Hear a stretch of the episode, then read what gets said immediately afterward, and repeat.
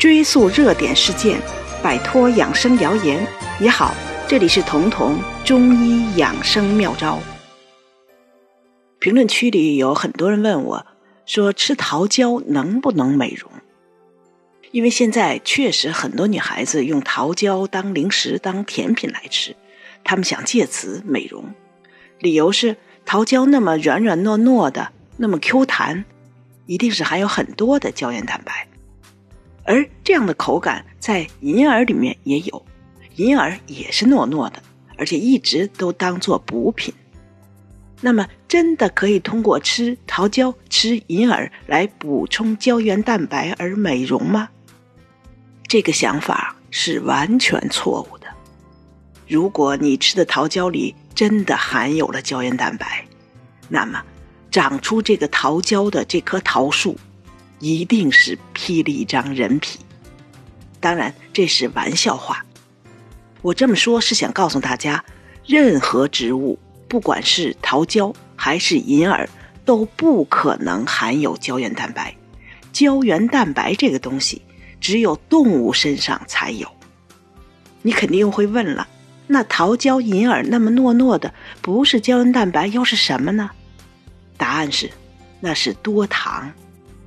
我们食物中含有多糖的很多，但多糖的分解吸收很难，所以对我们的身体来说，唯一可以吸收的多糖就是粮食。粮食是淀粉，是碳水化合物，是多糖。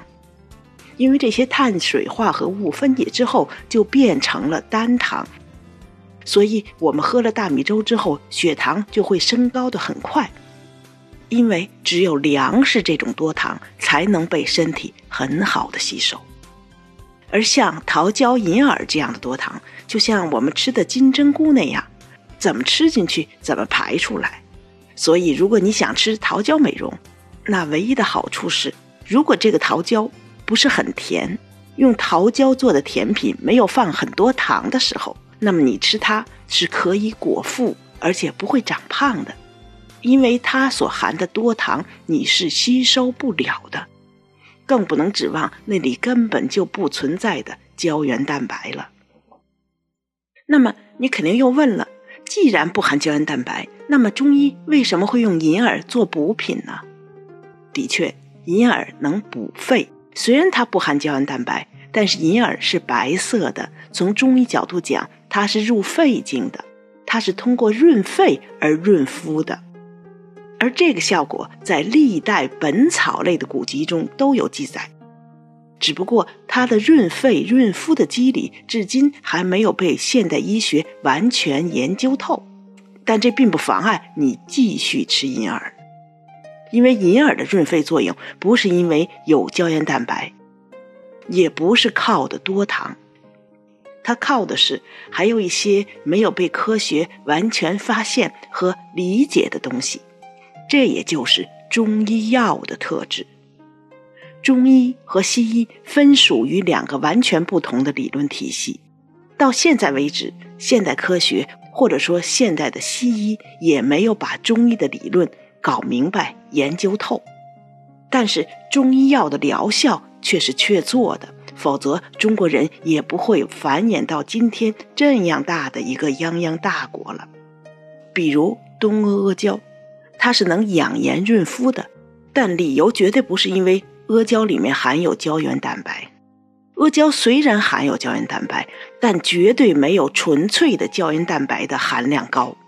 但是东阿胶的养颜效果却明显的优于单纯的胶原蛋白，是因为东阿胶促成了我们自身胶原蛋白的合成，而这个价值或者说这个作用远在它所含的胶原蛋白之上。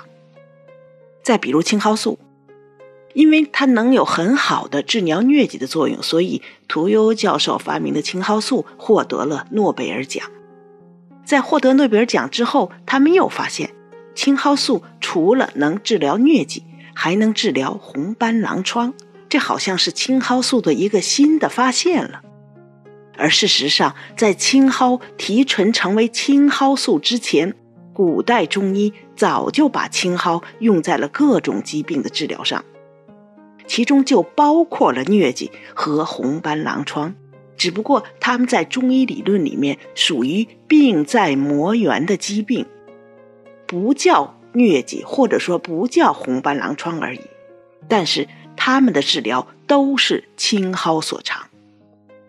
由此，我们就得出一个结论：中药不等于中药有效成分，中药远比中药有效成分要复杂、要丰富，药用也更广。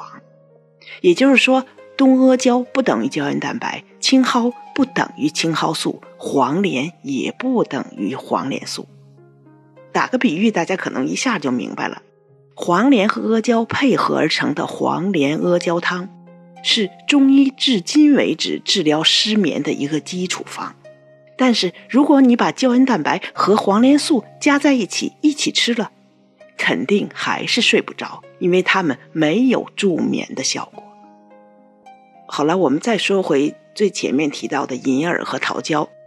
银耳我们已经说了，它是入肺经的，而中医讲肺开窍于皮毛，所以润肺的东西一般对皮肤都有好处。只不过桃胶就另当别论了，因为《本草纲目》中没有关于桃胶能养人的记载。如果愣说它有药效的话，桃胶最多是一个清热解毒药，不仅与护肤搭不上任何关系，而且但凡有清热解毒效果的药，一般都会对身体有些影响。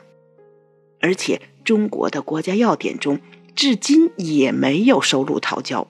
所以它不可能像银耳那样属于中医中药里面或者食物中可以养命的上品，是不能和银耳同日而语的。